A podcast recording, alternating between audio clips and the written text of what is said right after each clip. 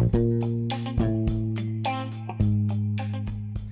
つも営農とサブカルをお聞きくださいまして誠にありがとうございます。この番組を配信しております北海道在住30代米農家のジョンと申します。よろしくお願いします。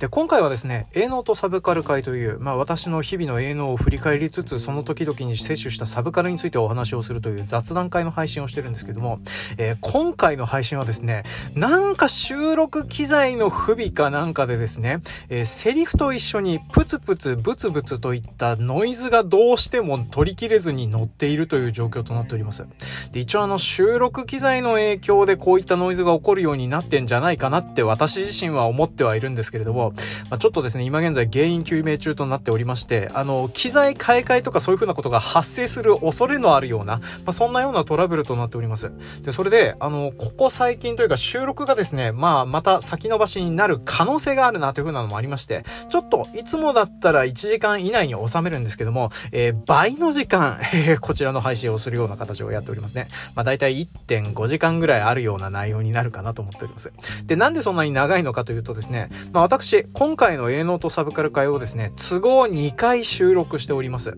で、この2回もですね、えー収録をしなかった原因と、収録を取り直した原因という風なのが、まあ、ノイズが原因になっているという風なものだったりはするんですけれども、でもそのノイズがあったとしてもですね、それなりに楽しく聞けるような内容になっちゃってるなっていう風なのを、どっちのバージョンもちょっと思思っちゃっておりまして、で、もったいないので、まあ、今回とりあえず、えーこういうような緊急事態処置として、え2本とも配信するという風な形をとっております。で、トークの進行とかその辺はですね、大体似通った形にはなっておりますし、あと話してる内容もですね、共通する部分も当然あるんですけれども、バージョンごとに結構違いがあるような、そんなようなものとなっております。まあ、なんで、えーお時間がある方はですね、両方聞いてもらったら嬉しいなというふうに思っております。まあ、お時間なければですね、えー最初のバージョンだけ聞い、あとはもう聞かなくてもいいかなというふうなにもなりますので、まあ、よかったら、ちょっとそういう風な形となっておりますので、聞いてもらえると嬉しいです。で、あと、今回、Spotify の機能でですね、えっ、と、まあ、アンケート機能というか、投票機能という風なものがございます。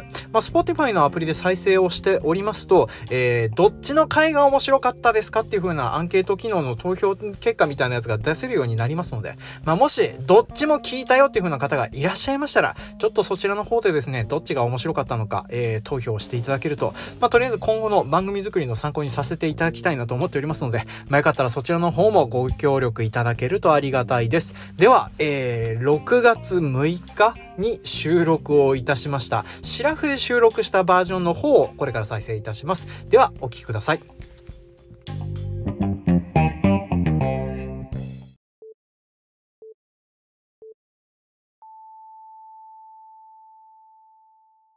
皆さんこんにちは。この番組を配信しております北海道在住30代米農家をしておりますジョンと申します。よろしくお願いします。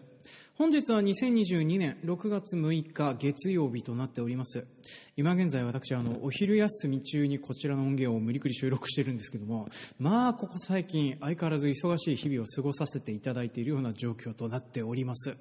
まあ、弊社はですね今年作付品目を減らした上に、えージムとか精米とか米の配達とか、まあ、そういうふうなものをですね結果的に専属的に請け負ってもらっている事務員さんというふうなのを雇い入れてで私の仕事かなり減っているはずなんですけれども例年以上に忙しい日々というのが続いております。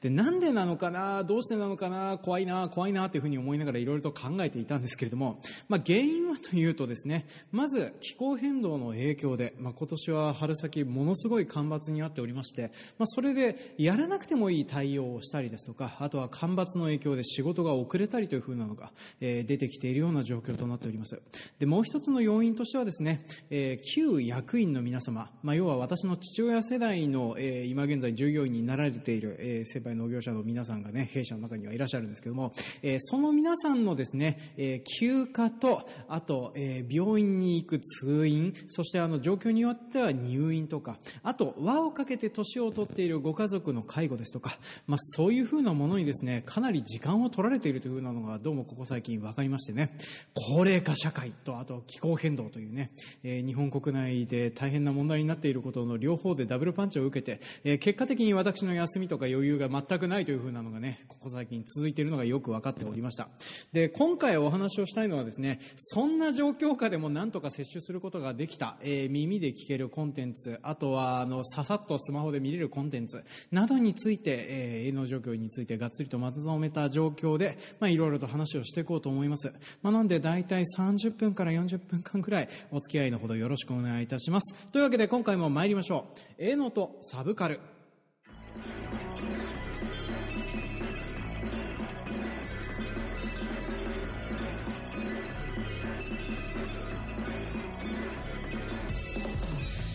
この番組は北海道の中心部札幌市のちょっと東側にある江別市在住のジョンさんが日々の営農と日々摂取しているサブカルについてお話をしていくオーディオエッセイ番組営農とサブカルとなっております。で今回はですねその濃いめの雑談が聞けることでおなじみの営農とサブカル会となっておりまして、まあ、主に話しますのは2022年5月中にあった営農の状況とその間に摂取したサブカルについていろいろと話をしていこうと思っております。で最初にですね、えー、2022年5月中の状況とあと本当だったら私、今現在6月6日、本当だったら、えー、田植えの切り上げとかそういう風なので打ち上げとかができているぐらいの余裕があってしかるべきの状況なんですけれども、えー、ハウスの天張りビニールは張りっぱなしになっているし、あとは、えー、今日明日でなんとか小豆の巻き直しが終わればですね、えー、ようやっと巻物に関してはある程度落ち着くかなとは思いますね。まあ、ブロッコリーがまだまだね、えー、移植作業やら何やらがいっぱいありまして、えー、これからも忙しい日々が続くような状況にはなってるんですけれども、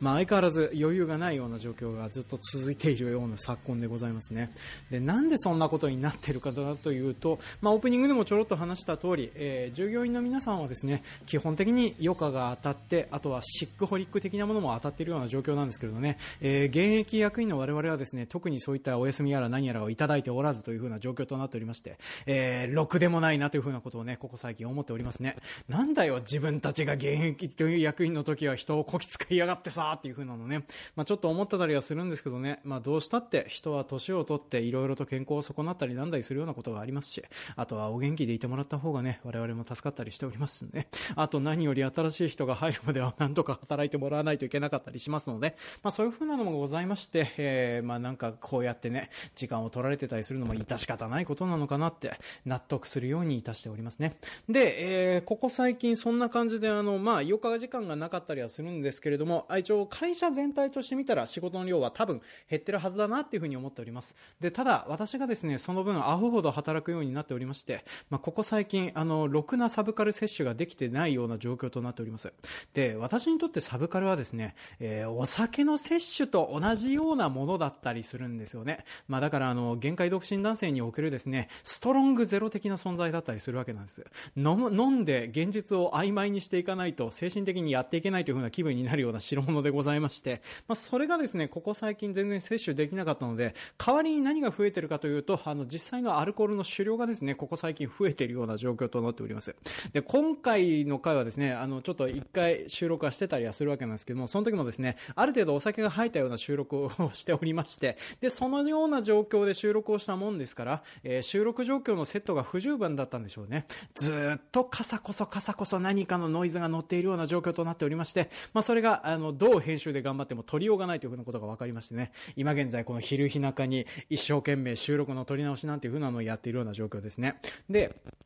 まあ、それでちょっとその時に収録やら何やらをしていたのと同じような状況で、まあ、あの、ツイッターのスペースとかも同時に、えー、配信しつつ収録なんていう風なこともやっておりますけどね、まあ、さすがにあの、月曜日の昼間にスペースを開いたところで誰も来ねえなっていう風なのをね、思いながら喋ってはいるんですけれども、まあ、意外とあの、なんとか喋れるもんだなって思いつつ、えー、こちらの音源は収録しているような状況ですね。で、えー、っと、なんか話があっちゃこっちゃに言って恐縮なんですけれども、2022年5月、まあ、北海道の農業者はですね、5月中はとにかく忙しいシーズンとななっております。まあ、何が忙しいかというと、北海道は基本的にあの雪で覆われている時間帯、時期っていう風なのが存在しておりまして、で、その影響もありまして、えっ、ー、と、作物を作付けられるシーズンっていう風なのが決まっております。なので、えー、1年に1作ぐらいしかできないことが多かったりするので、で、その1作の植え付けやら何やらがですね、1箇所に固まるのがこの5月という風なシーズンだったりするんですよね。で、5月中はですね、あの、まあ、5月病とかっていう風な言われるようにですね、まあ、皆さんゴールデン分けとかでそういう風なのになって、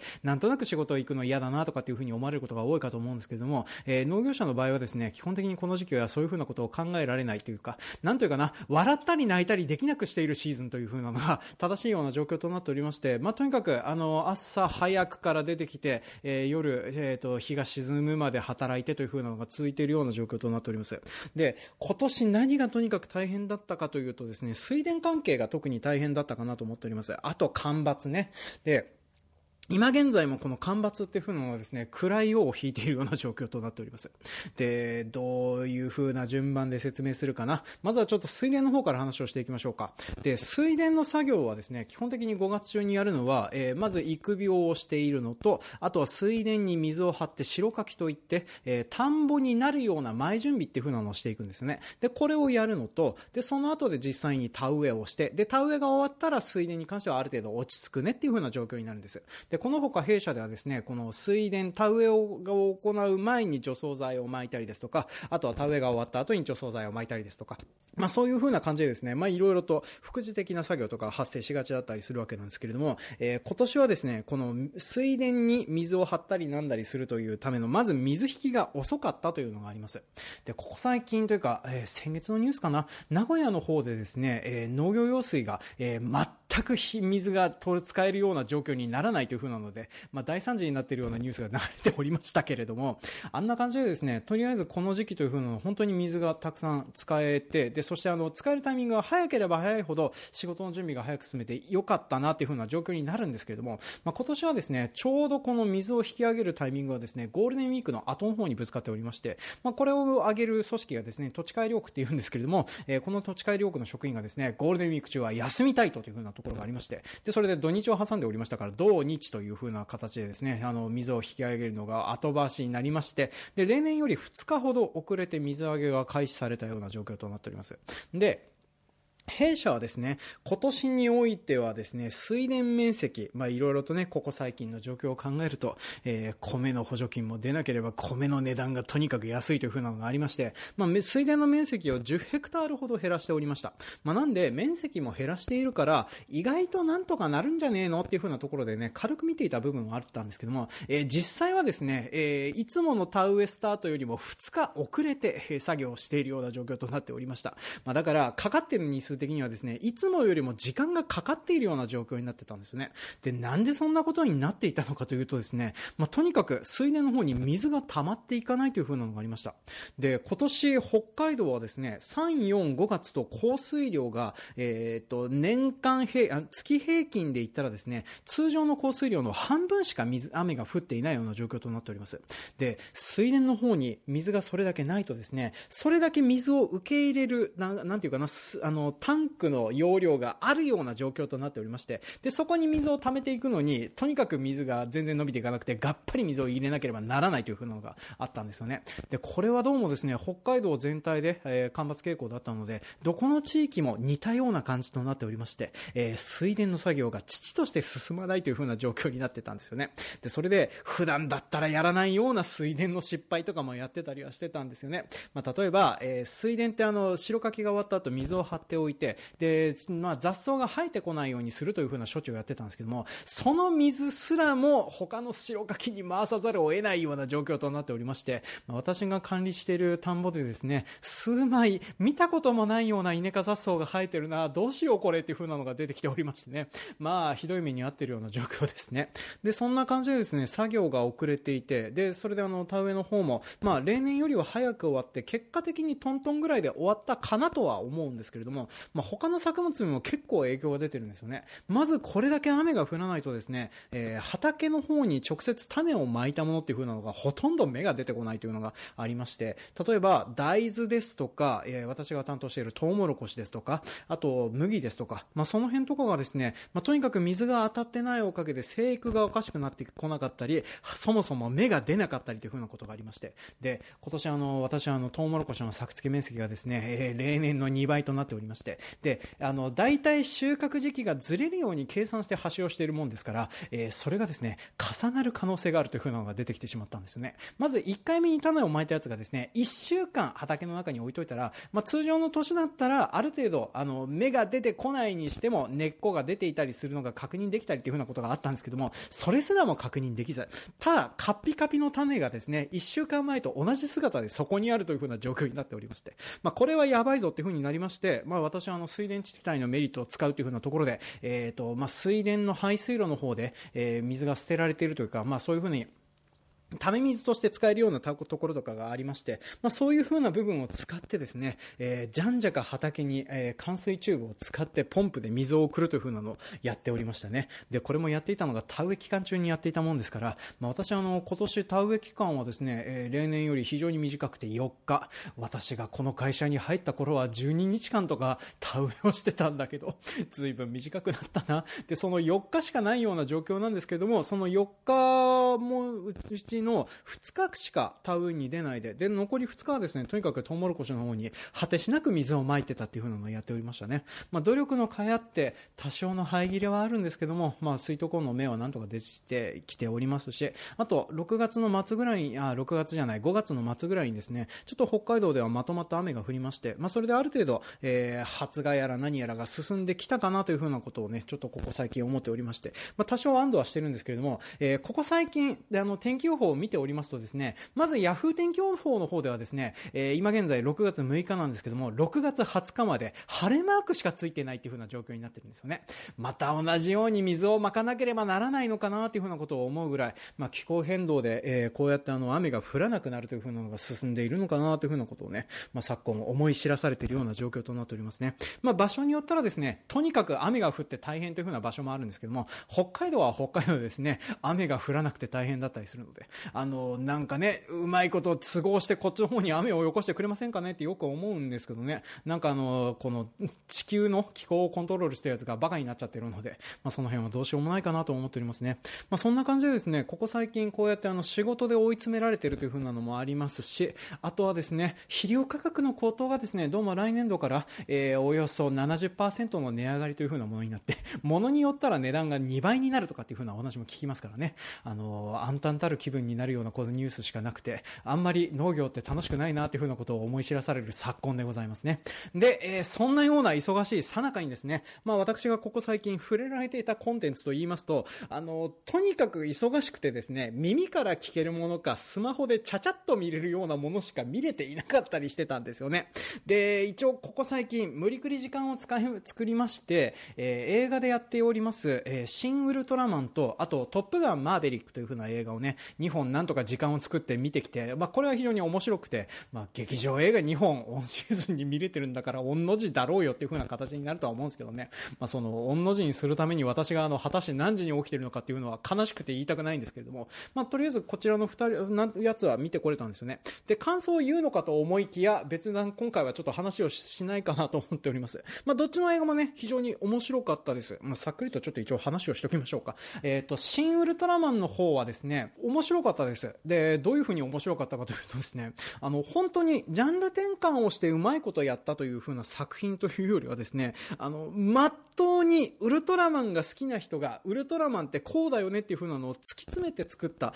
本当に幸せな二次創作みたいなののね、すごくお金がかかったバージョンのやつっていう風な感じがして、ま私は非常に、あの、肯定的に見れる作品だったかなという風に思っております。まあね、言うて、これあの、特撮ファンの皆さんとか、あとはウルトラマンリアルタイム世代の人とかは、なんかあの、いろいろ賛否両論とかはあるみたいなんですけどね、あの、ウルトラマン冬の世代に生まれております世代の私としてはですね、まあ非常に面白いウルトラマンだったなというふうに思っております。で、特に、あの、ウルトラマンのなんでそんなこと言うのっていうふうな解説の部分とかがですね、結構、あの、ちゃんとこちらの思ってることを上回るようなことをシナリオの中に落とし込んでくれてるあたりがですね、非常に面白かったかなと思っております。で、私あの、映画を見てて良かったなっていうふうに思ったのが、ウルトラマンが人間を味方する理由みたいなのを小道具にですね、あの、人類学の本を、あの、小道具として出してくるところがちょっと憎いなというふうに思ってたりしておりましたね。あの、えっ、ー、と、野生の思考というですね、えー、これを書いたのは哲学の者のな、ドゥルーズでもなかったし、どこだったかな、な、ちょっと、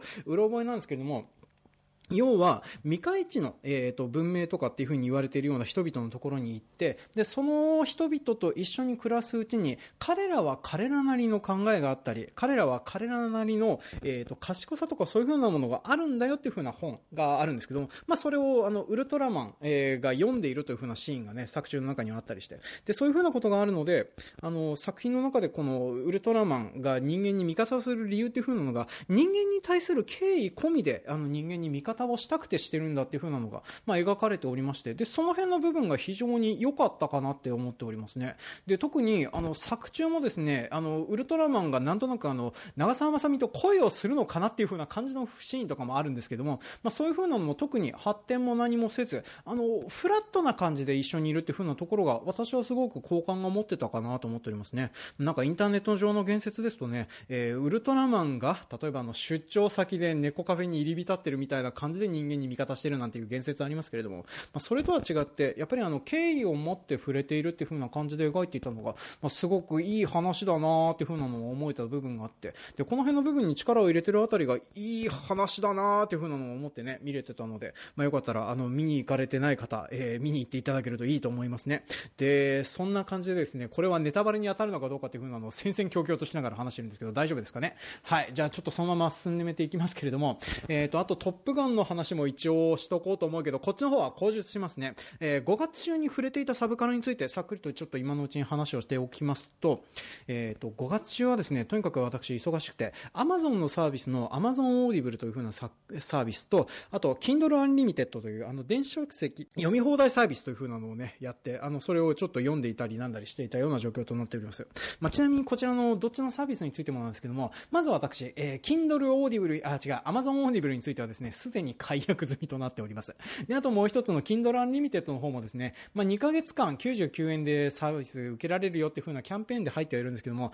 これが抜けたらやめようかなっていう風に思ってるぐらいには、ちょっとハマんなかったかなとは思っております。で、順番に話をしていくと、まず Amazon Audible の方ですね。で、Amazon Audible、えー、基本的にこちらがメインで押しておりますのは、オーディオブックという風に言われている、まあ、日本国内で出版されている本、2万冊とかっつってたかな。で、その本をですね、えー、いろんな人が朗読をして、で、それを聞いていくという風な本になってくるんですよね。まあ、なんで朗読されているものを耳から聞いていくという風な、まあ、そういう風な仕組みのやつなんですけども、私これがですね、まあ合わないんですよね。で、特に音声媒体を聞くのがトラクターに乗っていたりとか何か作業中だったりするんですけども、特にこの5月中という風なのはですね、まあ、私平均睡眠時間が5時間を切っているような状況となっておりましてね、今ナチュラルハイでこの早口でございますからね。で、そんなような状況下でおいてですね、あの、朗読やら何やらを聞いてるとですね、あの、ガクンって寝ちゃうことがあるんですよね。例えば、あの、話がゆっくりだな、たるいなっていう風に時にですね、家2倍速、3倍速にして聞くっていう風なことをやるんですけども、それにしてたってですね、あの、やっぱり寝てしまうという風なのがあるんですよね。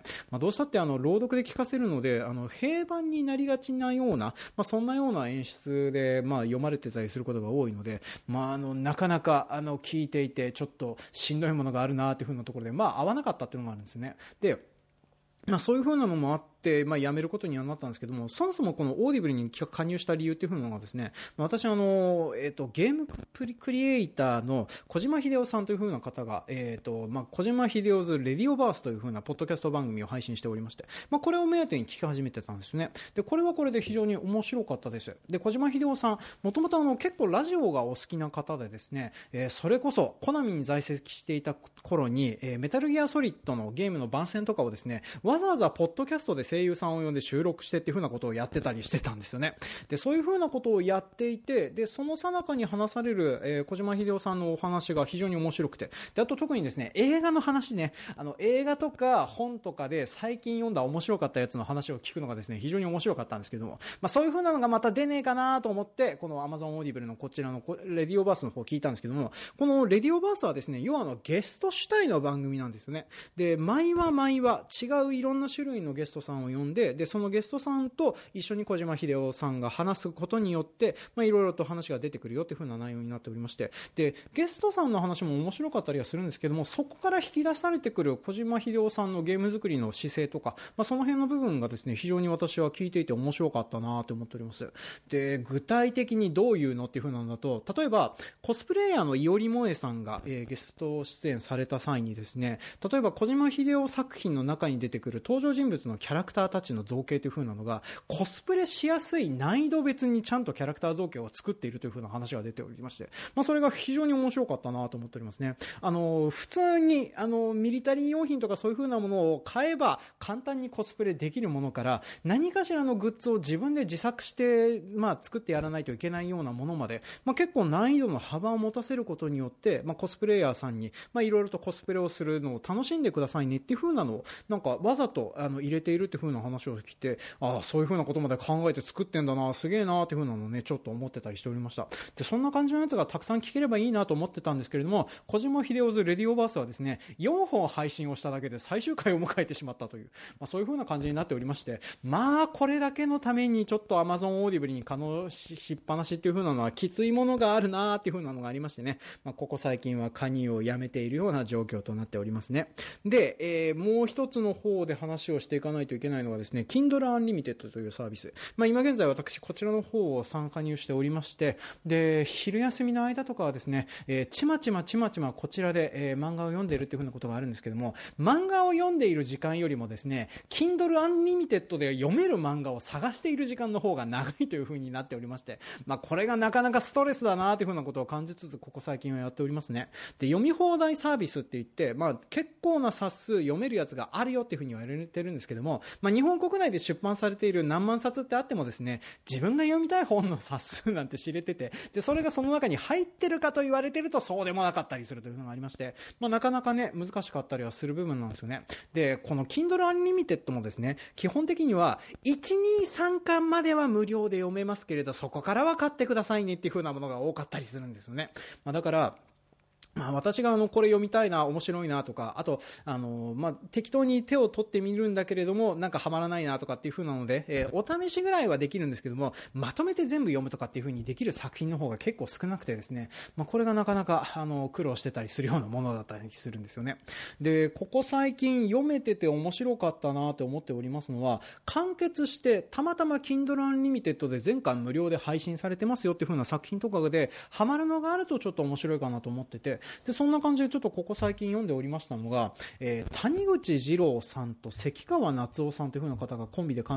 書いておりました、えー、事件や家業という風な漫画ですね。これあの漫画が書かれてたのが1979年からですね、一番最後は1981年。で、その後で、えっ、ー、と、週刊漫画娯楽で1994年の12月まで連載されてたっていう風な本なんですけれども、まあ、これが結構読んでて面白かったかなと思っております。で、Kindle Unlimited で全6巻かな。で、どんなお話なのかというと、主人公になりますのが深町丈太郎という、えー、私立探偵のおじさんとなっております。で、この人登場した段階ではですね、37歳、バツイチ独身で、えー、基本的にあの、低収入の探偵業を営んでいるけれども、トラブルイズマイビジネスを合言葉として夜の底を生きる探偵としてね、かっこよく振る舞ってはいるんだけれども、そこの、なんていうかな、このかっこよさを茶化されるというふうな、まあ、そんなようなお話となっております。で、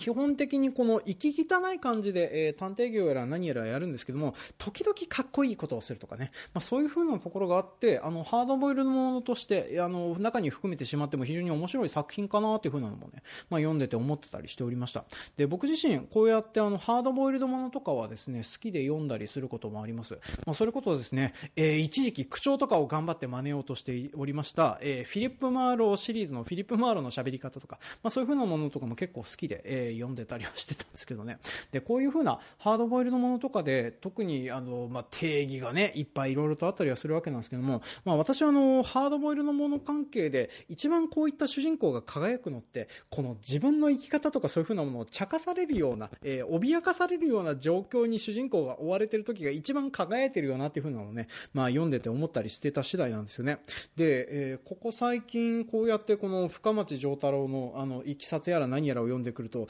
えー、まあ、だ、最初の1、2、3、4巻はですね、えっ、ー、と、1970年代の東京を舞台にしておりまして、で、1970年代の東京ってなんか知らないけど、重機が簡単に手に入られるような描写っていっぱいあったじゃないですか。あの、シティハンターとかね。まあ、そういうような感じでですね、深町丈太郎もですね、なんかその辺で売ってるトカレフとかそういう風なのを買って、武装して、えー、まあ、拳銃を鉄砲を撃ったりなんだりするとかっていう風なシーンもあったりするんですけども、まあ、そういうようなのがありつつもお話が続いていくっていう風なところがですね、まあ、非常に心地よく読めてたかなとかっていう風に 思うんですけどね。で、この1970年代から順々に、あの、まあ、作中でもですね、あの、登場人物たちがどんどん年を取っていくんですよね。で、深町丈太郎自身はですね、あの、バツイチ子持ちで、で、えー、養育費を一生懸命払ってたりはするわけなんですけれども、この養育費を払うついでにですね、まあ、娘に電話させてもらえる権利っていう風なのを元奥さんから勝ち取っていて、まあ、それで、えっ、ー、と、娘にいろいろと使え、何か言われたりなんだりしながらっていう風なのが、話のうちの方に持ってかれがちだったりするんですよね。で、この娘がですね、どんどんでかくなっていって、しまいには養育費が必要なくなるような年頃になっていって、で、そうなってくると今度、深町丈太郎がですね、ただただ鬱に陥っていく。で、それを周りのキャラクターに茶化されていくっていう風なのがあって、で、このハードボイルドでいる生き方っていう風なのをどんどん茶化されていくような作品になっていくんですよね。で、私はこの茶化され始めてからの方もですね、本当にひどいんですけれども、面白いなという風に思って読んでおりました。で、こうやってその、まあ時代の中で、えー、一生懸命生きてたりはするわけなんですけれども、まあそういうふうに、あの、生きてはいるんだけれども、あの、時代の中に 置いていかれそうになっている人とかっていうふうなので、で、そこを曲げないで生きている人っていうふうなのは、まあ、かっこいいなーっていうふうなことを思いまして、で、その辺も踏まえて、ちょっとトップガンマーベリックの話をちょっといい加減にしようかなと思いますね。で、トップガンマーベリック、あの、まあ、この間映画を見てきて思いまして、で、これも、本当にあの、時代なんて知るかっていう風な感じの、えー、そんなような映画となっておりましてね、すごく面白かったんですよね。で、ぶっちゃけたところ私あの、原作の方のトップガンはですね、えー、見直してもいねえという風な状況で言ってたりはするんですね。だいぶ前に木曜洋画劇場で見たかなっていう風なぐらいのな、あの、記憶で、で、ほとんど内容とかは覚えてないような状況ではあったんですけれども、まあ、それでも、あの、単純にその辺のことを知らなくても十分面白いような、まあ、そんなような映画となっておりました。あの、行き過ぎた本物思考が、えー、すまってるおかげでですね、ね本当にあの、臨場感ある、えっ、と、ドッグファイトシーンとかそういう風なのがいっぱい見れておりまして、で、そのお話の筋も非常にシンプルとなっておりまして、で、そしてその中にですね、おじさんのロマンが詰まりすぎているお話っていう風なのがいっぱい繰り広げられていたんですよね。まあ、だから、私はこの、おじさんのロマンがすごく詰まっているシーンとかにがでですね、例えば、えー、子持ちの元カノと元さやに戻るシーンですとか、あとは、えー、そうだな、あの、なんか、若手に共感としてつくんだけれども、その若手たちよりも現役で自分の方が、あの、操縦技能がうまいとかね。あとは、えっ、ー、と、昔乗っていた機械がちょっと色々あって登場するんですけども、これを使って最新鋭機と戦ってみるとかね。まあ、そういう風なのを全部そのロマン力で超えていくっていう風なシナリオがですね、あの、まあ、かっこいいし好きなんだけれども、でも加齢臭がすごいっていう風な感じがしてしまって。で、その辺の部分で、ちょっとあの、笑ってしまったりするような部分があるんですけども、でも明らかに今現現在終わりつつある映画という風なメディアですとか、あとはその、まあ、時代の中で取り残されていて、まあ、CG 前線になっているような状況で、こうやってあの、本物志向で、あの、なんかあの、スタッフ、スタッフというか、キャスト全員の皆さんがですね、なんかあの、航空機のパイロットの免許を持ってるとかっていう風な、そんな無茶をして撮っているような映画となっておりまして、志が高すぎて笑っちゃう作品なんですよね。まあ、だからこれあの、本当に映画館で見に行ってよかったなっていう風な映画となっておりまして、で、そういうような、あの、まあ、時代とかそういう風なものに置いてかれそうにはなってるんですけれども、まあ、そこに抗って今までやってきたものをそれなりに取り崩してやっていくっていう風なのは私は非常にかっこいいなって思うんですよね。まあ、でもそういう風に思ったからといってその人々の生き方がうまくいってるかどうかっていう、まあ、トム・クルーズはうまくいって、うまくいってるかな？わかんないな？ちょっとこの辺はなとも言えないけれども。まあでもあの映画としてはね、すごくあの、すごいものを撮ってるなっていう風な感じがするので、あの、なかなか一言で言えないんですけれども、でもちょっとそういう風な部分があっ、なんかあの、こういう風な古臭いとかそういう風なものを探してみるには、Kindle Unlimited はいいし、あとはあの、この、まあ、事件や家業も面白いし、あとはこの、まあ、トップガンマーヴェリックも非常に面白いなっていう風なところで、まあ、とりあえず今回私が話したいことは、えー、終わらしとこうかなと思っておりますね。だいたい今現在で30分間ぐらいか。ね、自分の話とかを練り込もうとは思ってたんですけれども、まあ、練り込んだところであんまり面白いことはなさそうなので、まあ、とりあえずこの辺で締めときたいなというふうに思っております。というわけで、えっ、ー、と、こんな感じで、まあ、先月はなんとか忙しく過ごしておりまして、まあ、こんな感じでサブカル接種しておりましたよというふうな報告でございました。では、エンディングの方ではちょっとですね、まあ、お知らせと次回予告なんかをさせていただきますので、まあ、よかったらもうちょっとだけお付き合いください。はい、今回も長々とお聞きくださいまして、誠にありがとうございました。当番組への感想コメントは、ツイッターのハッシュタグ、営農の A にサブカルのサブ、A サブとつけて、えー、お寄せいただきますようお願いいたします。えー、その他、長めのコメントを書きたいよというふうな方はですね、ポッドキャスト番組の概要ページの方に、えーと、なんだったっけな、Google フォームの URL がございますので、まあ、よろしかったらそちらの方から、えー、長文やら何やらを寄せていただけるとありがたいですってところで、えー、大体あの、定型文的なところの暗唱を終えまして、で、こっからはですね、ちょっとあの、次回予告とか、その辺の方をね、ちょっとご紹介させていただこうと思います。で、あ一応あの、ああ、そうだ、読んでないコメントがいくつかあるので、ちょっとその読んでないコメントのご紹介を先にさせていただきますね。えっ、ー、と、ツイッターのアカウントネーム、トリビドさんより、あの、コメントいただいております。これあの、あれですね、ゴールデンカムイ会の方についてるコメントとなっております。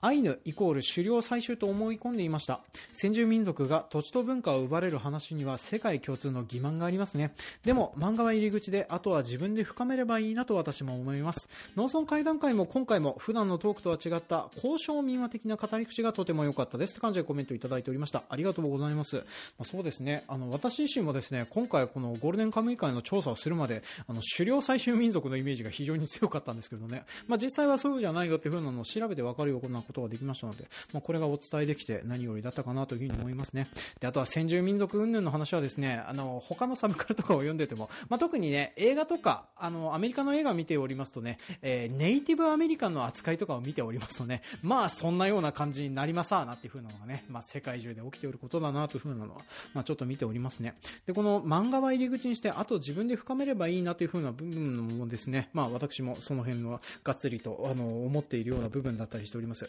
で、あと、交渉伝承的な部分ね、あの、まあ私の読みを褒めていただいて本当にありがたいなというふうに思っております。で、今現在ちょっと話題に出ておりました農村会談会なんですけども、えっ、ー、と、今現在こちらの今年の分の農村会談をですね、準備しているような状況となっております。で、今回はですね、えー、お話を3つ用意しておりまして、3話ともですね、えー、首吊りにまつわるお話となっております。まあ、なんでですね、今までの農村会談と比べれば、ちょっと間が学びが強いような話で、私の好みから外れがちになってくるんですけどね。まあ、ちょっとあの、6月の終わりか、7月の頭ぐらいには配信できるかなと思いますので、そちらの方も楽しみにしていただけるとありがたいですね。で、続きまして、えー、ツイッターのアカウントネーム、初めてコメントをいただきました。えー、横山さん、後継ぎ北海道さん、えー、からコメントいただいております。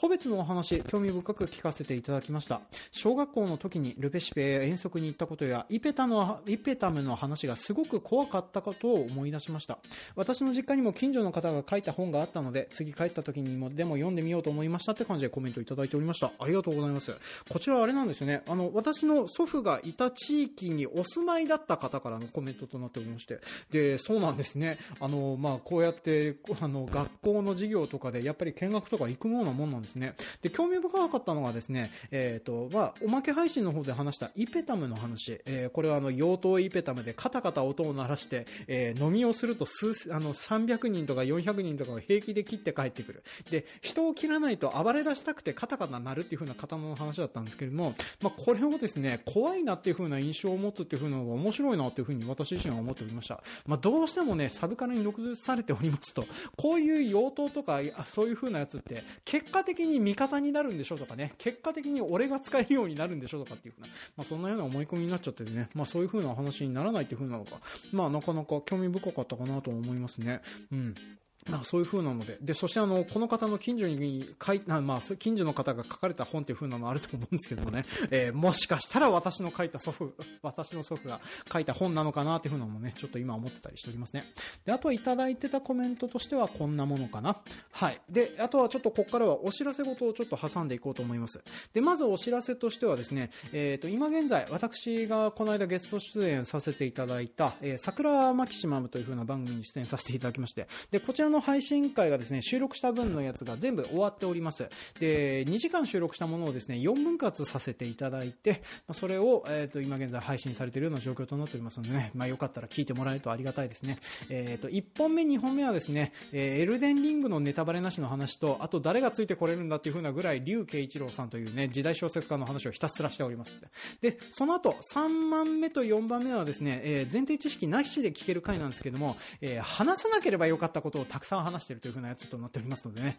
まあ、よかったらそっちの方も聞いてもらえると面白いと思いますので、えー、よかったらぜひそちらの方、えー、桜川マキシムで検索して聞いてもらえるとありがたいですね。まあ、Apple Podcast でも Spotify でもいろんなところで聞けるようになってると思いますので、まあ、よかったら探してみてください。で、あとはですね、えー、当番組からのお知らせというか、ここ最近のあの私の進行度合いとかその辺の部分の話なんですけども、まず、えー、農業描写探偵はですね、映画ウォーターワールドを着手しているような状況となっております。で、台本の方もある程度進んではいるんですけれどね、まあ、ちょっと今回はですね、このウォーターワールド、どうもですね、ウルトラ HD バージョンの方にはですね、えー、40分間の extended シーンがあるバージョンがあると聞きまして、で、私こちらをですね、購入したんですけれども、えー、我が家に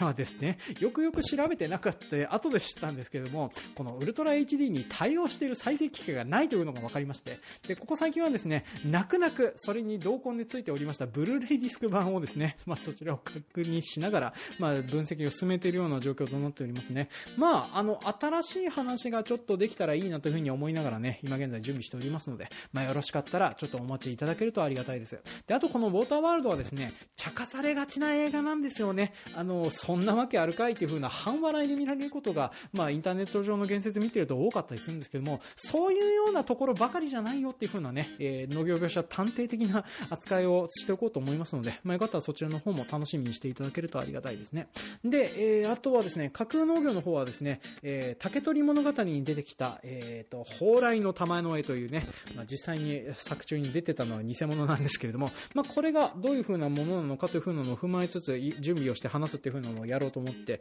えー、こっちはですね、台本できてるんですけども、話すテンションがなんとなくわかなくて、えー、ペンディングとなっております。まあなんで、そちらの方もちょっと楽しみにしていただけるとありがたいですね。で、そんな感じでですね、6月中、私まだ全然忙しいのが終わっていないんですけれども、まあなんとか時間を見つけて収録をして配信をするという風なのを続けていきますので、まあこれからも、えー、ごひいきにしていただけるとありがたいです。というわけで、長々とお付き合いいただきまして、誠にありがとうございました。では、次回もお楽しみに。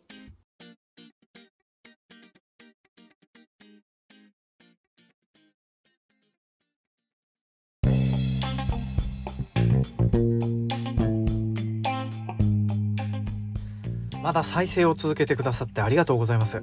で、こっから再生をいたしますのは、6月4日土曜日に収録をしていた音源となっております。で、こっちの方がですね、まあ、もともとちゃんと編集してどうこうしてやろうかなというふうに思っていた音源だったりはするわけなんですけれども、まあ、ちょっとですね、ノイズがどうしても取りきれねえという風なので、まあ、いつもだったら細かく編集とかそういう風なのをしているようなものなんですけれども、えー、ほぼ編集しないで無編集の状況でいろいろ流してしまおうかなというふうに思っております。で、今回のこの6月4日のバージョンはですね、えー、まあ、本編中でも話をしておりますけれども、まあ、酒をしこたま飲んじゃ状態で収録をしているという、えー、状況となっております。で、まあ、内容的には、あの、シラフバージョンと話してることは似通ってはいるんですけれども、まあ、けど、結構、展開とかその辺の部分とか違ったりとか、あと話してる内容がだいぶひどいなっていう風な感じになっておりますので、えー、まあ、よろしかったら、こちらの方もちょっと聞いてもらえるとありがたいなと思います。まあ、あの、途中離脱されても構いませんし、あとは、あの、まあ、聞いてどっちがが良かったかとかっていう風なのを踏まえて、まあ、何かしらご感想とかございましたらですね、えー、とりあえずあの、投票の方で一旦投票、Spotify の機能で投票をしていただいて、まあ、その他、感想とかがございましたらですね、A ノートサブカル宛てに Twitter でコメントいただけるとありがたいです。では、えー、2本目の方をお聞きください。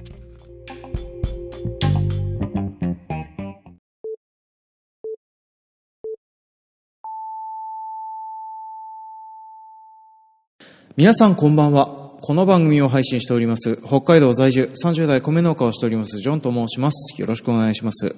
本日は2022年6月4日土曜日の深夜となっております。最近気づいたことなんですけれども、えー弊社、今年はですね、えー作物を減らして、あとは精米とか配達とかそういうふうなバックオフィス的なことをやってくれる事務員さんというふうなのを入れてですね、まあ私の仕事かなり減っているはずなんですけれども、忙しさ的にはですね、えーめちゃくちゃ忙しいというふうなのが、まあ例年通りなのと、あと、いろいろと作業とかそういうふうなものを減らしたはずなのに、6月に至ってもなお仕事がいろいろと終わっていないような状況となっております。まあ普段だったら仕事が終わっているはずなんですよね。まあある程度田植えが終わって、えーまあトウモロコシも巻き終わって、えー大豆とかその辺の端も終わってっていうふうなところで、まあ6月は暇だからだらだら草刈りでもしようねっていうふうなことをね、言い出してる時期のはずなんです。本当はですね。まあなんですけれども、まだトウモロコシの種まきが終わっていなかったり、大豆のハッシュが終わっていなかったり、あと今年から初めてやることになったら、ショーズのハッシュが終わっていなかったりっていうふうなことがありまして、まあここ最近はですね、すごく忙しい日々が続いているような状況ととなっております。で、それもこれもですね、えー旧役員の皆様、まあ要はですね、私の父親世代の、えー、都心にあの、今現在は従業員になられている皆さんがですね、えー主に健康上の理由で、えー通院をしたり、入院をしたり、あとはそれよりも老いている家族の介護をしたりとかっていう、まあそういうふうな時間にですね、えーまあ大体あの、弊社で作った余剰というふうなものを吸われているというふうなことをここ最近気づきましてね、まあこの辺の部分で、えー高齢化社会というふうなのをね、思い知らされているような昨今でございます。まあそんなことなんでありまして、私あの、5月中はですね、サブカルの摂取が一切できていないというふうな状況になってはいるんですよね。まあ、シン・ウルトラマンを見たり、あとは無理く無理くり時間を作って、えートップガンマーベリックを見たりとかっていう、まあ、劇場映画2本も見れてるんだから、まあ、御の字だろうというふうな状況ではあったりはするんですけどね。まあ、そんなような状況下で、えーここ最最近触れられたサブカルについて触れながら、えー5月の、えーどういうふうに忙しかったのかというふうなのを振り返っていこうと思います。というわけで今回も参りましょう。営農とサブカル。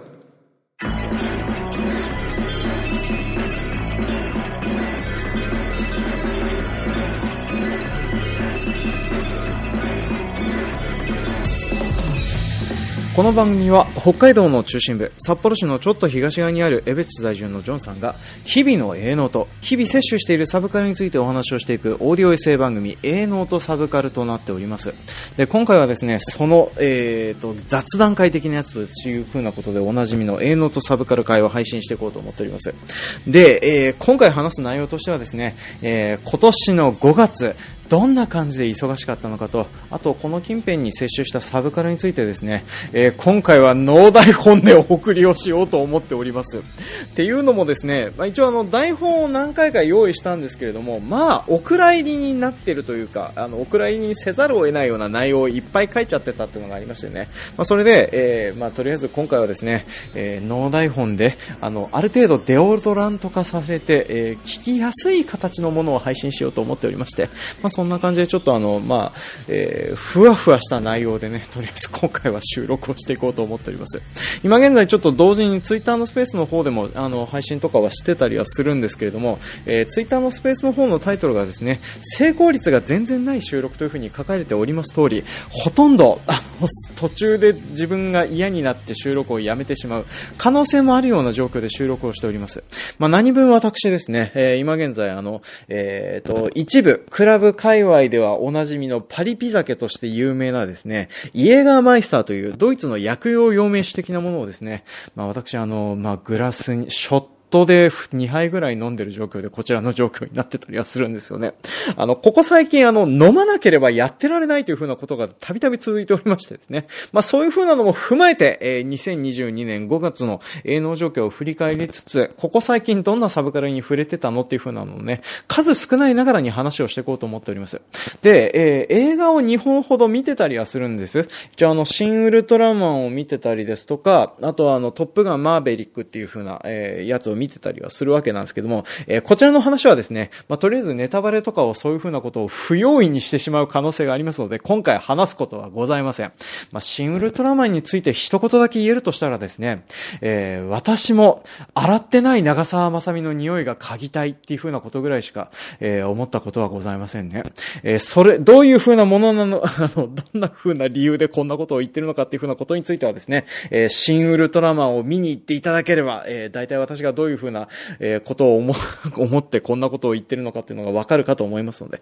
まあ、気になる方はですね、すぐさまにでも劇場に行ってもらえればいいかなという風に思っております。で、シン・ウルトラマン、あの、普通に見てきて、私はあの、すごく面白かったなという風に思っております。で、シン・ゴジラほど、なんかすごくインパクトのある、あの、ジャンル転換をしたなっていう風な感じはなくてですね、あの、正当にウルトラマンをやっている。で、それも、ウルトラマンを本当に大好きな人が幸せな形で二次創作をやれたっていう風な、まあ、そんな匂いのする、すごく見ていて幸せな気分になる映画だったなって思っておりますね。まあ、そういう風なのはあるのでね、なんかあの、特撮好きの方に言わせたら、多分いろいろ文句言いたいこととか、そういう風なのもあるのかなとは思いますけどね。まあ、私はあの、ウルトラマン冬の世代に生まれておりまして、えー、ウルトラマンを多分リアルタイムでほとんど見ていないし、リアルタイムで、えー、見る可能性があったつぶらや作品はですね、ここ最近アニメ化されたグリッドマンぐらいだったりするっていう。で、そのグリッドマンに至ってもですね、1、2話で多分切ってたりはするんですよね。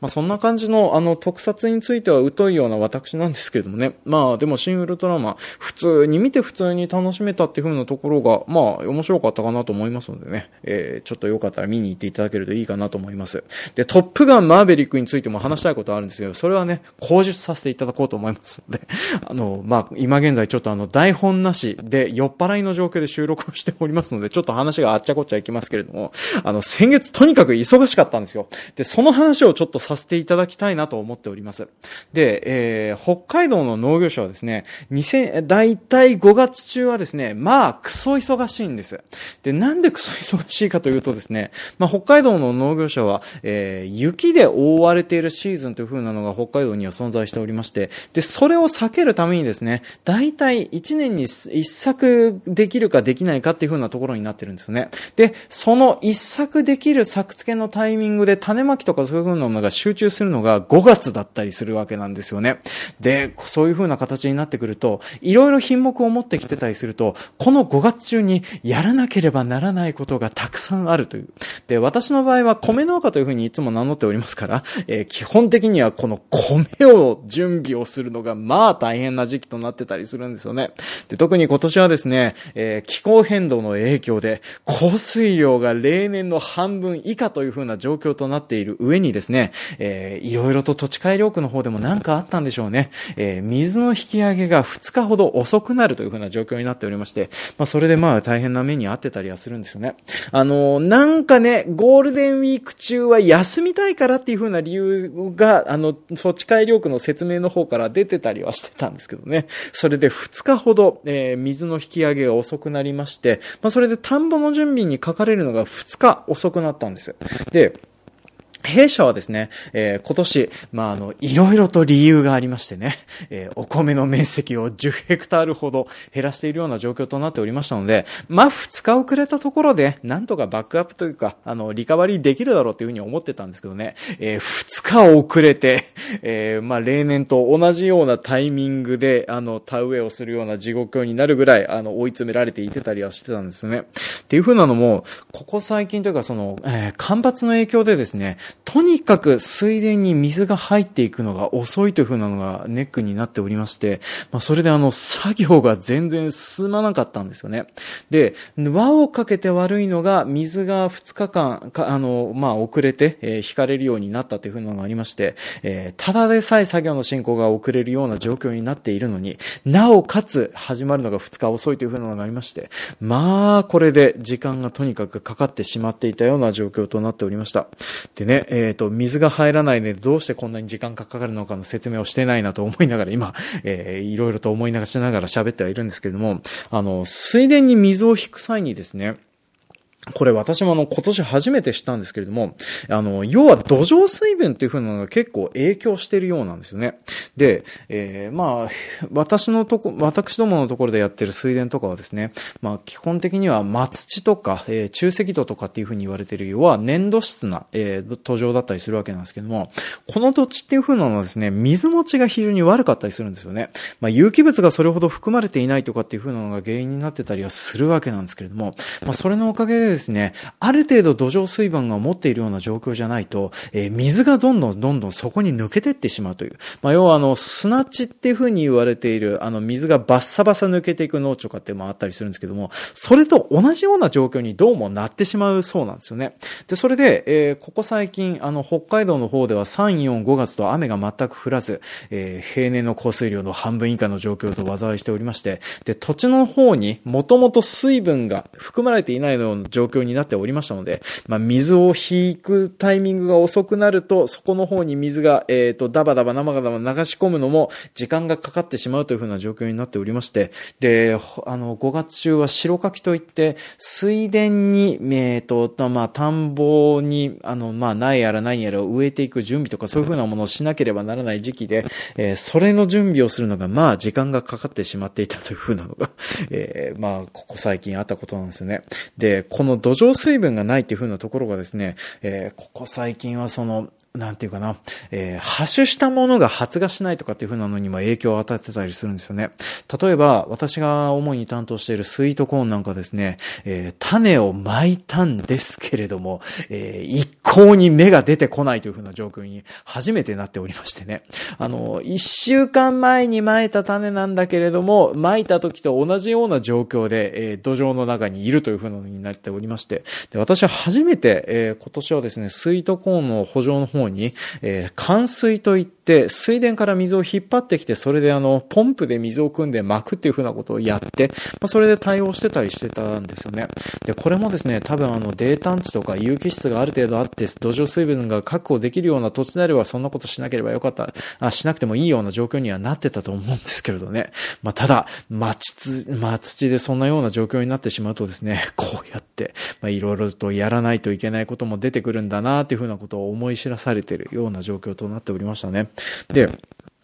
ここ最近はそういう風な感じでですね、あの、会社に拘束時間が非常に長くなってたんですよね。それこそ私、あの、出社が朝の4時ぐらいに出社して、で、帰ってくるのが6時っていう風な状況となっておりまして。で、家に帰ってきたらですね、えっ、ー、と、まあ、妻、娘と一緒にあの、まあ、家事、育児やらを何やらやって、そしてあの、21時に娘たちを寝かしつけた後、そのまま眠ってしまって、えー、翌朝4時には出社をするという風な生活がですね、1ヶ月以上続いておりまして、まあ、そんなような状況下で触れられるサブカルなんて全くないよねっていう風な状況になってたりするんですよね。で、私の場合のサブカル摂取はですね、まあ、要はあの、摂取しなければやっていけないような代物なんだなってここ最近は思うようになってきておりました。まあ、要はあの、ストロングゼロ的なやつですね。あの、限界独身男性が、えー、一生懸命飲むことでおなじみの強いアルコールと同じようにですね、現実をやり過ごすために、ある程度そういう風なものを摂取しなければならないんですけども、そういう風なものがうまく摂取できないとですね、実際に酒を飲んでしまうという風なことがありまして、まあ、ここ最近はですね、資料が増えているっていう風なことが、あの、ここちょっと悩みだなという風に思っておりますね。まあ、種量が増えていると言ってもですね、まあ、日に私今まであの、ビール一缶開けて、まあ、それであの、ナイトキャップ的にウイスキーをショットでちょっと飲むぐらいだったんですけどね、まあ、ここ最近はその種量がですね、ショットの本数が増えていて、ビールの関数が増えているという風なのがありまして、あの、本当に、あの、ダメなおじさんになりつつあって、ちょっと困ってるなっていう風なのがね、昨今でございます。で、えー、そんなような状況下でも、なんとか触れられるコンテンツっていう風なものですね、まあ、要は耳から聞けるものか、あとはスマホでささっと見れるものかっていう風な状況となっておりますので、えー、今回紹介するのはですね、そうやってあの耳で聞けるものと、えー、ささっと見れるものとなっております。まあ、どっちもあの Amazon のサービスではあるんですけども、Amazon Audible という、あの、まあ、オーディオブックという風に呼ばれているね、あの本を朗読したりなんだりするようなことが、あの、してくれるサービスがありまして、まあ、こちらの方に私一時期加入しておりまして、まあ、それで聞いたようなもののおすすめをしようかなと思っております。まあ、ちなみに私私はですね、Amazon Audible すでに解約しております。まあ、っていう風なのも、私あの、オーディオブックという風な媒体、えー、何冊か聞いて思ったんですけれども、えー、大体あの、私、こういう風な音声メディアとかはですね、作業中に聞くことが多いんですけども、作業中にオーディオブックを聞くと寝ちゃうっていう風なのがあるんですよね。で、あの、朗読してる人のテンションにもよるんですけれども、大体私が読みたいような本とかの朗読はですね、ある程度、あの、抑揚とかをつけないように話すことが多かったりするので、で、それがですね、10時間分とかあって、で、私あの、普段、ポッドキャストとかそういう風なものはですね、大体2倍速から3倍速で聞いてて、で、そのオーディオブックの方も2倍速から3倍速で聞くんですけども、2倍速から3倍速にして情報量を高めていたとしても、なお寝ちゃうという風な状況となっておりましたので、まあこれはちょっと聞いてられないなっていう風なことで、まあここ最近はやめる決断をしているような状況となっておりますね。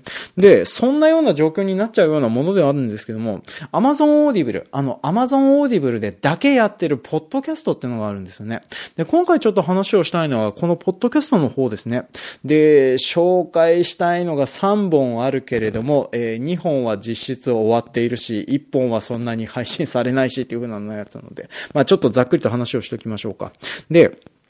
Amazon Audible。まあ、そもそも私が加入した理由っていう風なのがですね、えっ、ー、と、ゲームクリエイターの小島秀夫さんという風な方がおられまして、で、この方ですね、えー、それこそ、アップルポッドキャスト時代からですね、ちょこちょこラジオ系のポッドキャスト配信っていう風なのをやられてた方なんですよね。で、それこそ、あの、メタルギアソリッドとかを好みで作られてた時はですね、これの番宣番組みたいなやつをポッドキャストで配信するとかっていう風なことがありまして。で、それで、私あの、この小島秀夫さんがですね、このポッドキャストのの方で配信してた、えー、自分がここ最近読んだ面白い映画とか、あとは、あの、まあ、読んだ本とかの紹介とかが、まあ、面白くて好きで、えー、そういう風なのが聞けるかなと思って、えー、今回その Amazon Audible で限定配信となっておりました、えー、ラレあの、小島秀夫のレディオバースという風な番組があったんですよね。で、これはあの、ゲストを呼んで、それであの、小島秀夫さんと一緒に対談するという風な形式の番組となっておりまして、で、結構面白いなとは思ってたんですけども、あの、大体私が面白い白いなっていう風に思ったタイミングはですね、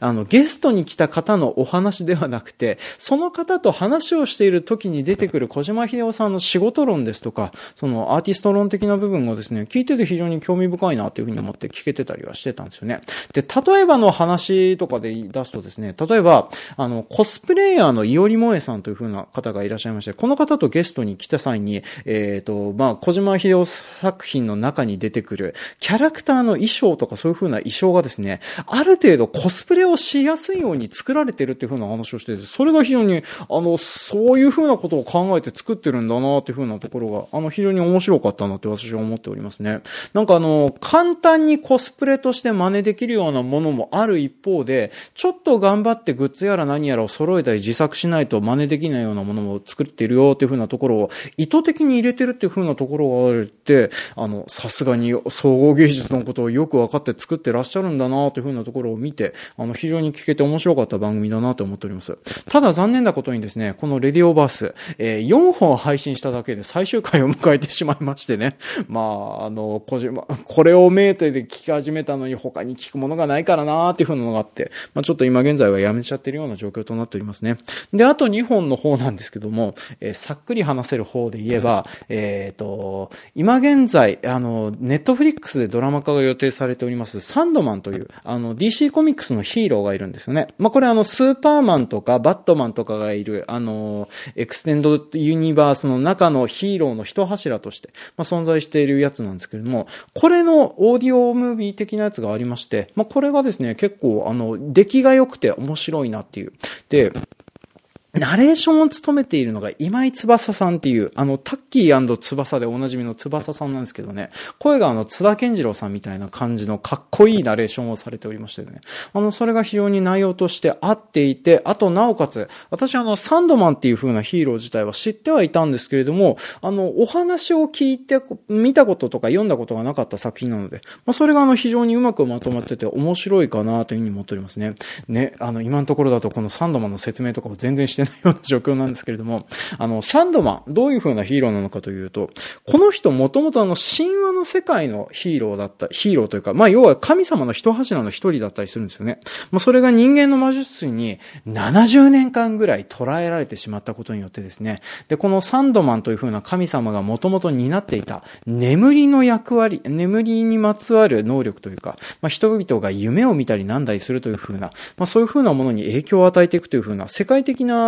現象っていう風なのが捕まってしまったことによって起こってしまって、まあ、そして、このサンドマンという風な神様が力を失って、そこから取り戻していくお話っていう風な感じのお話なんですね。で、この辺の部分にですね、えー、それこそ私があの、敬愛しているアメコミのライターでありますところの、アラン・ムーアさんと同じようにですね、神話アプローチとか、そういうキャラクターが原理的にもともとどういう風なものを源泉として作られたのかっていう風なところの、えー、読み替えとかそういう風なものが、えー、織り込まれてる作品となっておりまして、で、これがあの、オタク心を大変くすぐる作品となっておりましてね、で、だからあの、オーディオムービーっていうかそういう、なんか、ラジオドラマ的な部分の中で出てくる名前とか単語の一つ一つにですね、ああ、なるほど、それをこういうところに持ってくるのは憎いねっていう風な感じがする。まあそんなようなお話となっておりまして、まあそれが非常に面白いなというふうには思ってたりはしてたんですよね。まあただ、こちらのラジオドラマはですね、またまあ途中であの、まあ私は離脱してるわけなんですけれども、どうせこれネットフリックスでドラマ化するんだよなっていう風なのがね、まあここ最近のニュースとして挙げられておりましたので、まあわざわざ聞いていなくても待ってればドラマなるしなっていう風なのがありましてね。まあそういう風なのでちょっとまあ抜けてるようなものとなっておりますね。で、今現在多分私があの聞く価値があってちょっと惜しいなという風に思っておりますのが、あの、マシュー・ミナミがやっているゲスト番組の、えー、マシュー・ザ・マシューという風な番組がありましてね、これが非常に面白かったんですね。で、このマシュー・ミナミの名前を聞いてピンとくる方はですね、2000年代であの、マシュー・ミナミさんがやってた音楽番組をなんとなく見たことがある方かなとは思うんですね。で、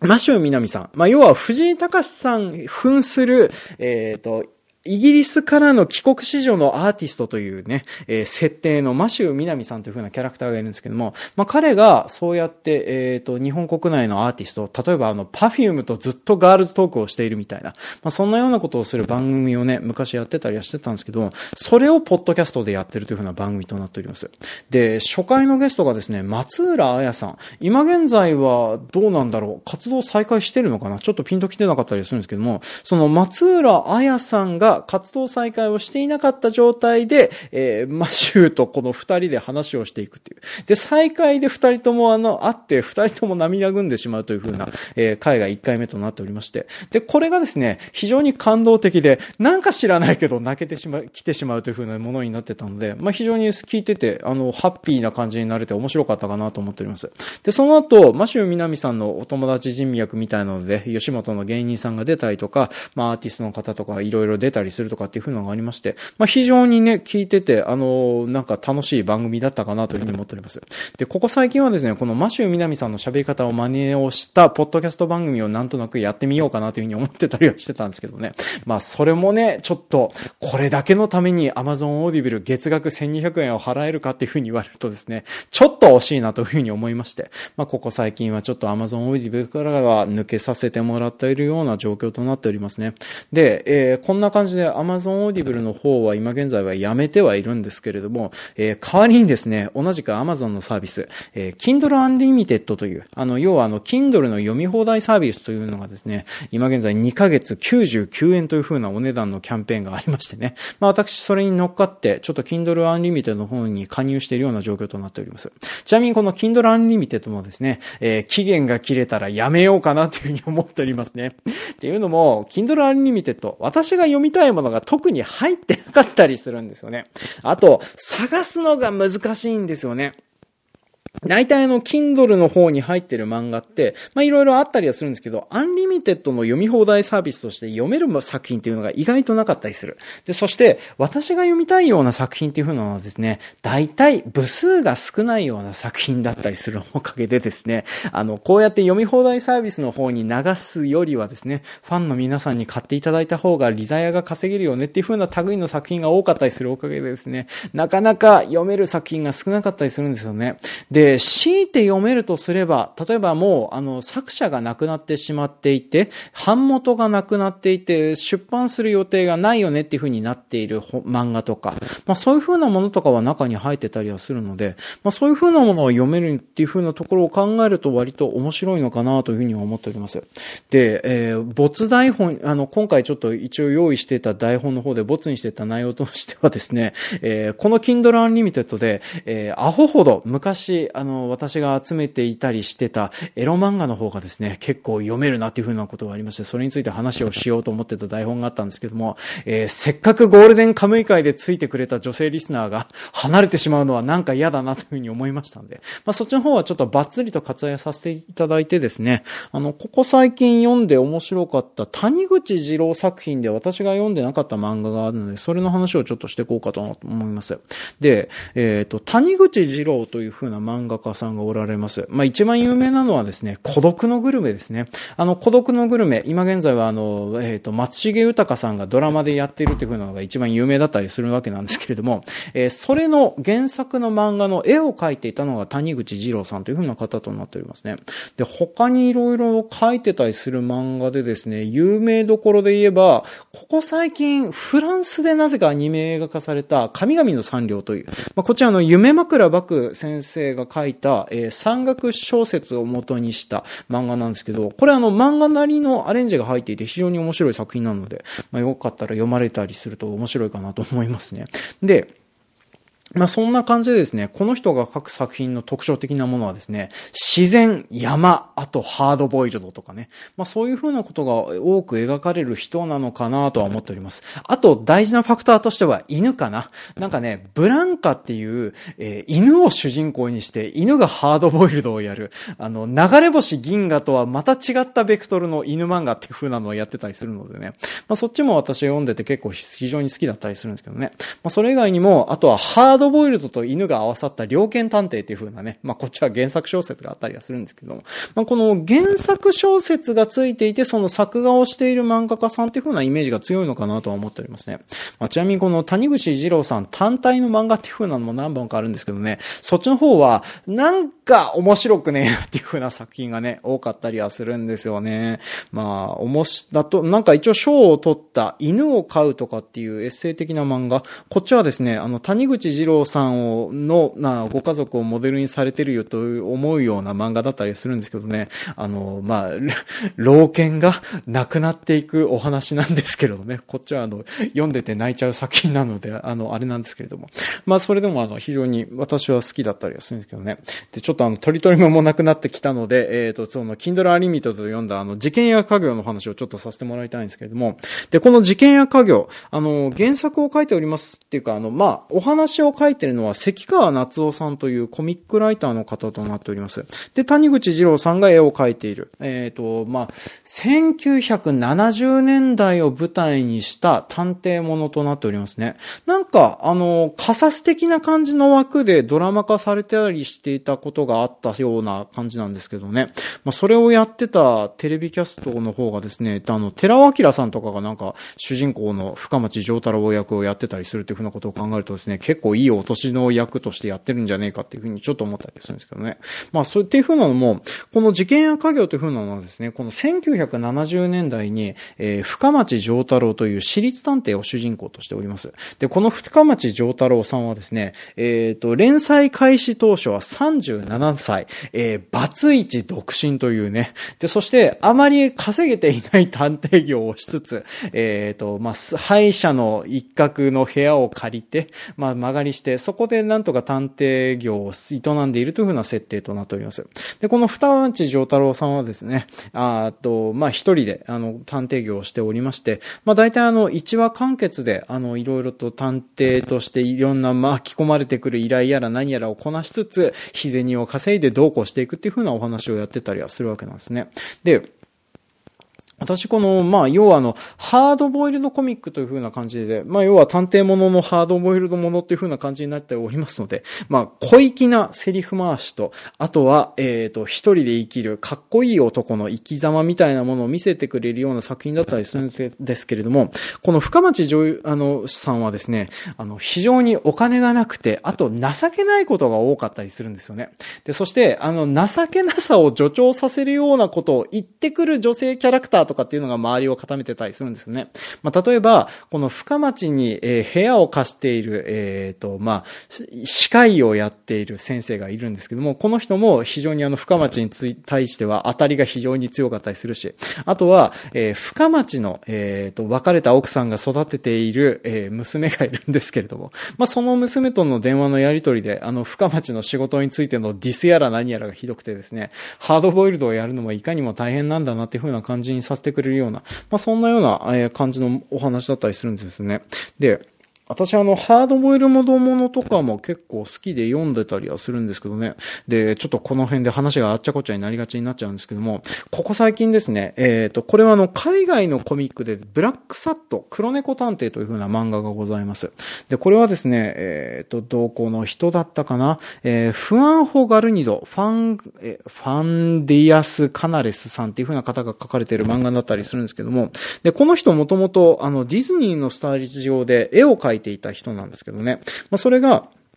あの、1920年代の、それこそあの、フィリップ・マーローとか、ハードボイルド探偵小説が、あの、花開いていた時代を舞台にした、えー、探偵ものの漫画を描いてたりするんですね。で、探偵ものは探偵ものなんですけれども、キャラクターがですね、すべて動物に置き換えられているという風な作品となってたりするんですね。で、主人公になりますブラックサットという風な男はですね、黒猫探偵という風な名前の通り、あの、体格のいい黒猫なんですよね。だからあの、口の周りが白くて、体があの黒くて、で、それであの、いろいろと探偵業をしていくという。で、これがあの、アメリカを舞台にしたようなところで、あの、こういうふうないろんな動物がいるような世界観を描いているというふうな感じになっておりますのでね。まあ、なんとなく人種問題が絡んでいるようにも見えなかったりするし、あとはその、キャラクターを動物に置き換えてるおかげでそういう風な部分がマイルドに伝わってるようになってるとか、まあそういう風な部分もあって、非常にあの読みやすくて面白い作品になってたりするんですよね。で、えー、なんでブラックサットの話を出したかというと、このブラックサットがですね、今年の6が、えっと、2月にですね、えー、6年ぶりになる最新刊という風なのが、えー、出ておりまして、で、それをですね、私、あの、この間勢いで買って、面白いだけど上巻だけっていうね、下巻がいつ出るのかなっていう風なのが不安になってたりするんですけどね。まあ、あの、6年前に、えー、最新巻を買って 6年待っておりますから、下巻が出るのが半年後になろうが1年後になろうが待つ所存ではあるんですけどね。まあ、ただ、あの、こういう風な海外コミック関係はですね、集めてるとよく思うんですけどね、途中で終わって翻訳されなくなっちゃったりするんですよね。あの、ウォーキングデッド、えードラマの方でもやられておりました、あの、漫画がありましたけども、それもですね、えー、アメリカの方ではもう一巻分、えー、翻訳一巻分ぐらいの内容で、えっ、ー、と、まあ、最終回というふうなのが描かれてたりするわけなんですけどもね、それが翻訳される日は来るのかなっていうね。一応あの、翻訳最終巻の方の、えー、貨末にはですね、これにて、えっ、ー、と、翻訳の方の事業は打ち切らせていただきますと後書きで書かれてたりするっていうふうなことがありまして、あの、なかなか続きが読めるっていうふうなことがなかったりするんですけどね。まあ、でもブラックサットは、あの、多分人気がありそうだなっていうふうに思っておりますので、下巻は出るかなとは思っておりますね。で、話があっちゃこっちゃいて恐縮なんですけども、このブラックサットはですね、1920年代のアメリカを舞台にしておりますから、まあ、情けない感じがほとんどない、あの、ただただかっこいい探偵ものだったりはするんですよね。まあ、当然のことながら動物をコミカルに描かれているようなシーンとかそういう風なのはありますから、まあ、だから、ちょっとブラックサットがコミカルに見えるような瞬間っていうのも存在はしてたりはするわけなんですけども、でも基本的に、その、生き方とか、そういう風なものを茶化されるって風なことはないんですよね。なんですけども、この事件や家業の方ではですね、まあ、徹底的にこの主人公の深町さんをですね、茶化すんですよね。で、この茶化しがですね、あの、缶を追うごとにひどくなっていくんですね。まあ、特にひどいなというふうに思いましたのが、この巻、この漫画全6巻で完結してるんですけども、えー、6巻でございますね。で、それも、6巻はですね、どうも雑誌が映って、でえっ、ー、と、その仕切り直しの回として、えっ、ー、と、やられてるものとなっておりまして、で、今までのシリーズから見ても、深町がですね、大体20年ぐらい年を取ってる。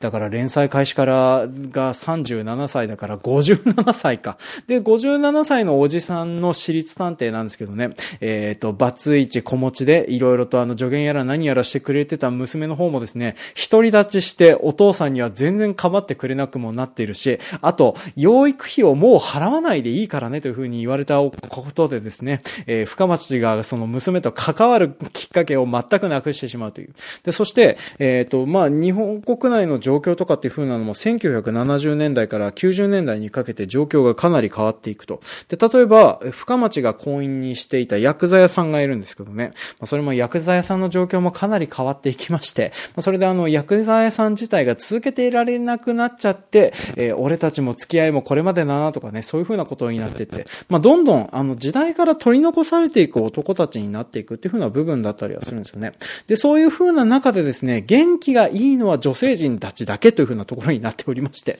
あの、深町の元妻が、あの、非常に深町を茶化すためだけにいろいろと大変なことになってたりとか、あとはあの、えっと、部屋を貸してくれている歯科医さんとかがですね、なんかあの、一緒になって探偵業をしようぜとかっていう風なところで、深町より探偵業にいそいそと勤しむようになって、深町はどんどん元気がなくなっていくという風な展開になってきてたりするんですよね。で、私はこのハードボイルドものとかの作品とかで非常に好きだなというふうに思ってるのがですね、あの、なん、なんだろうな、説明がちょっと難しかったりするんですけども、ハードボイルドものの作品、あの、鉄塔鉄尾、格好をつけたりするものとかも好きだったりはするんですけども、でも、ハードボイルドもので、ハードボイルドものの主人公が一番輝いているのはですね、落ちぶれた時だと思ってはいるんですよね。で、この落ちぶれた時にもなお、まだその道を選んでしまうのかっていう風な、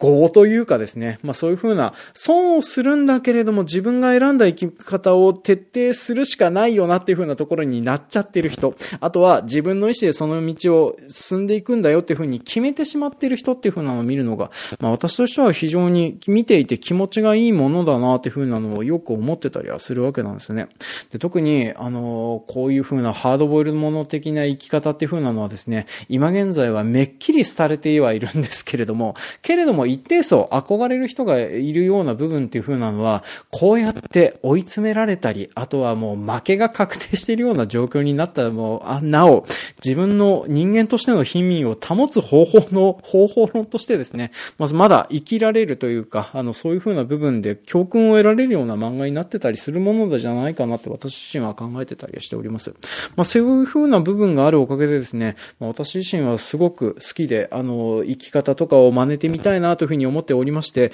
えっ、ー、と、だい、だいぶですね、こういう風な生き方を貫いた結果ですね、生活が苦しくなったり、友達がいなくなったりとかっていう風なことがありましてね、まあなかなか大変な目にはここ最近はあってたりはしているなっていう風なのはね、あの、いろいろと、あの、この事件や家業を読んでいて思ってたりしておりましたね。まあでもあの、こういうハードボイルドもの、なんか、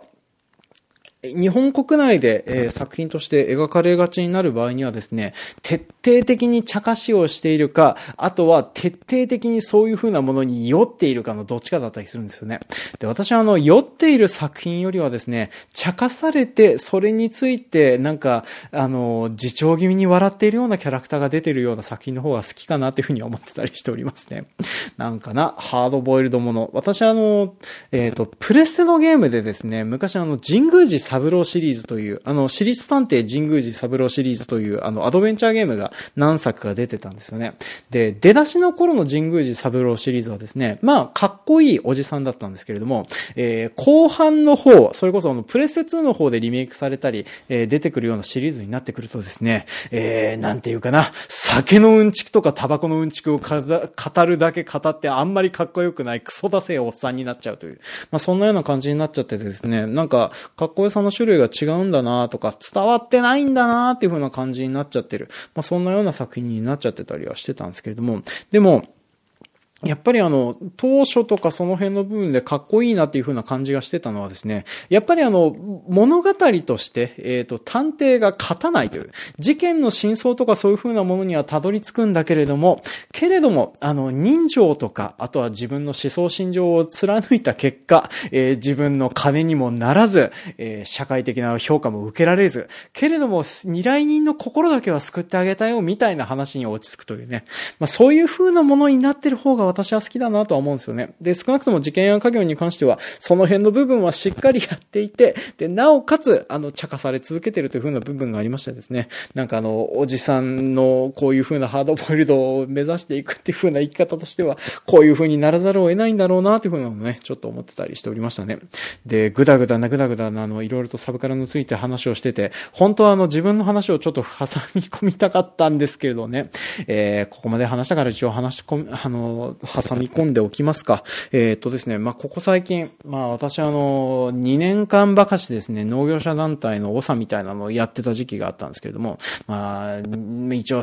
年部というふうに言われている、そういう青年団体的なものをね、率いてたりはしてたわけなんですよ。で、えー、この時期というかの、ここ2年間はですね、コロナ禍において、いかに飲み会とか事業とかそういうふうなものを開かないで何かをするかというふうなことをやっていくとか考えていくようなことをやる立場でいるもりました。で、私としてはですね、あの、まあ、こういう風な団体で飲み会という風なのは本当に避けられないような団体だったりはしてたんですけども、それを徹底的に潰していった方なんですよね。で、潰していった理由としては、えー、当初言われておりましたのは、まず感染すると高齢者が命の危険が及ぶ場合があるというか、あとは、あの、うっかりかかってしまうと隔離期間が非常に長くなってしまって、農繁期にかかってしまった場合、えー、仕事を休める農家が果たして何人いるんだとかね、それで経営的に何に陥らない農家が何人いるんだっていうふうなことを考えて、で、必死こいて、私はあの、農繁期とかそういうふうなものにですね、感染が広まるような事業とかそういうふうなものをしないようにしていこうというふうなのを徹底的にいろんなところに行って回ったというふうなのが、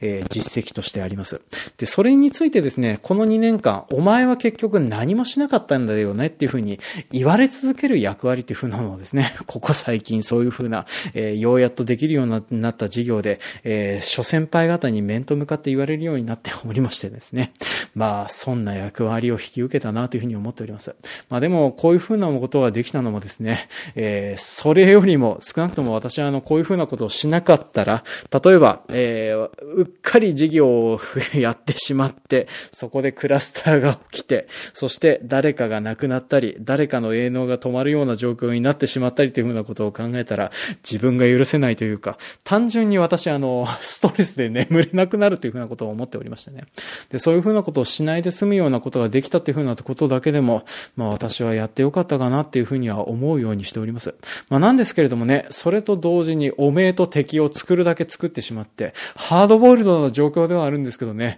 全然嬉しいことがない。そして、せいぜい良かったねっていうふうに思えることとしてはですね、あの、こうやって皆さんに話すことによって自分がハードボイルドキャラクターの一人であるように、振る舞うことことしかできないぐらいだったりはするんですよね。で、実際のところ、ハードボイルドってそういう風な形で、あの、ある程度、見てくれてる人が見てくれてたとしたら、この人すごくいい人に見えるよねっていう風なものでしかないんですよね。で、それを人に言うっていう風なのは非常にクソダサい行為だったりするのでね、この辺の部分でハードボイルドには戻るなという風なのは思っておりますけれども。まあでも、あの、そういう風なのに影響されて、えー、ちょっとした社会正義がなせたと思ったら、まあ、マシかなという風にことを思わざるを得ないかなと思っておりますね。で、ちなみにこのハードボイルド、ここ最近の若い人にとってはは多分受けないんだろうなというふうなフィクションだったりしておりますね。まあ、かっこいいとは思うと思いますけれども、けれども、絶対に参考にはしたくないだろうし、えー、ちょっと共感できないですねっていうふうに言われるような作品だろうなと思っておりますね。まあ、そういうふうな部分があるおかげでですね、えー、昨今の若いポッドキャスターとか YouTuber とかは性格が合わねえなというふうなことをね、思ってしまっている今日この頃でございますね。で、こうやっていろんなところに喧嘩を売らないでですね、とっとと終わろうと思います。というわけで、今回も長々とお付き合いいただきまして、誠にありがとうございました。では、えー、次回もお楽しみに。はい、今回も長々とお聞きくださいまして、誠にありがとうございました。当番組への感想コメントは、ツイッターのハッシュタグ、A のの絵にサブカルのサブ、A サブとつけてお、あの、お書きくださいますようお願いします。また、えー、長文やら何やらがございます方はですね、Google フォームの URL が概要ページの方に載っておりますので、まあ、そちらの方から長めのコメントやら何やらを寄せていただけると嬉しいです。まあ、あと、農業描写探偵ですとか、あとは架空農業の方で取り扱ってほしい架空の作物とか、えー、そういうふうなものががございましたら、えー、無責任に受け付けておりますので、リクエストやら何やら投げかけていただけるとありがたいです。で、えー、次回の予告とちょいとしたお知らせの方をさせていただきますね。えー、っと、とりあえず、えー、ちょいとしたお知らせの方から。えー、今現在、私はあの、この間ゲスト出演をさせていただきました、桜川マキシマムという番組の方で、えー、ゲスト出演をさせていただきまして、えー、大体2時間ぐらい収録したものをですね、4分割で、えー、配信をしていただいております。まあ、それがあの、1ヶ月にわたって配信をされておりまして、えー、桜川マキシムファンの皆さんはですね、あのー、1ヶ月もてめえの話聞きたくねえよっていう風になってなければいいなって私自身は戦々恐々としてるんですけど、大丈夫でしょうかね。はい。まあ、ちょっとそういう風なので、あの、まあ、全4本配信されておりますので、まあ、よかったらちょっとそちらの方も聞いていただけると嬉しいなという風に思っておりますね。あの、前半2本はですね、えっ、ー、と、特に説明もなくぶっちぎりでエルデンリングのネタバレをしつつ話をしてるのと、あと、誰もついてこれないであろう竜慶一郎の話をね、ひたすら時代小説の話をしているとかっていう風なやつをやっております。で、残り2本はですね、話さなければいいことをたくさん話しておりますね。で、話さなければいいことの話はですね、多分そこからでも聞けるかなとは思いますので、まあ、よかったら、ちょっとそっちの方も聞いてもらえるとありがたいなって思っておりますね。で、えー、お知らせ事としては、とりあえずそんな形で、えー、次回予告というか、ここ最近着手しているようなものの報告だけちょっとさせてもらおうと思います。で、えー、今現在、私あの、の農業描写探偵の方では、映画、ウォーターワールドをね、えー、着手しております。で、こちらはですね、えっ、ー、と、まあ、シーンが40分ほど追加された、ウルトラ HD バージョンのディスクをですね、購入いたしまして、で、見ようかなと思ってたんですけども、ちょっとこのウルトラ HD の方をですね、私の家で再生できる機器がなく、えー、泣く泣くですね、それに併設されておりました、 extended ではないバージョンのブルーレイディスクの方を見てですね、まあ、いろいろと分析やら何やらを進めているような状況となっております。なんでね、えっ、ー、と、こうやってせっかく買ったのに、アマゾンとかそういう風なものでレンタルするのと同じものしか見れないという風なことで、はがみしているような昨今となっておりますね。あの、ちゃんと借りたり買ったりするときにはですね、こういう風なことを調べないといけないなという風なことを覚えてもいるんですけどね。えっ、ー、と、5月中の忙しい時期で、うっかり買ってしまったからばっかりこんなことになっちゃったんだなってね、ちょっと思っておりますね。で、そんな感じであの、まあ、各、えっ、ー、と、農業描写探偵の方は、えっ、ー、と、ウォーターワールドの方をね、今現在は着手しております。で、えっ、ー、と、架空農業の方もですね、えっ、と、それこそ、あの、あれです。えー、竹取物語に出てきた、えっ、と、名前が忘れた、蓬莱の玉の絵。まあ、こちらについてはですね、ある程度内容も固まっていて、あとは話すだけっていう風な状況なんですけどもね、なんとなく気分が乗らなくて喋ってないような状況となっておりますので、ね、まあ、そっちの方も気長にお待ちいただければなという風に思っておりますね。で、え、そんな感じでとりあえず日本ばかし着手をさせていただいておりますので、えー、そのうち、あの、6月中に何本か配信されたりしておりますし、あとですね、えっ、ー、と、6月になるか7月の頭になるかはちょっとわからないんですけども、えー、私ですね、えー、ライフワークとしてや、毎年やっております、農村会談という、まあ、私が集めている、えー、農村で聞いた、あの、会談についてまとめるやつっていう風なのをね、今現在準備しております。で、今回はですね、全部3本合わせて3本とも、えー、首吊りにまつわる話があるのでね、まあ、それの話をちょっとさせてもらおうと思っておりますので、まあ、よかったらそっちの方もね、楽しみにしてもらえるとありがたいかなというふうに思っておりますね。というわけで、えー、そんな感じで、6月中はですね、まだ忙しい日が続いてはいるんですけれども、あの、まあ、じみじみ配信を頑張ってやっていこうと思っておりますので、まあ、よかったらお付き合いのほどよろしくお願いします。というわけで、今回も長々とお聞きくださいまして、誠にありがとうございました。では、次回もお楽しみに。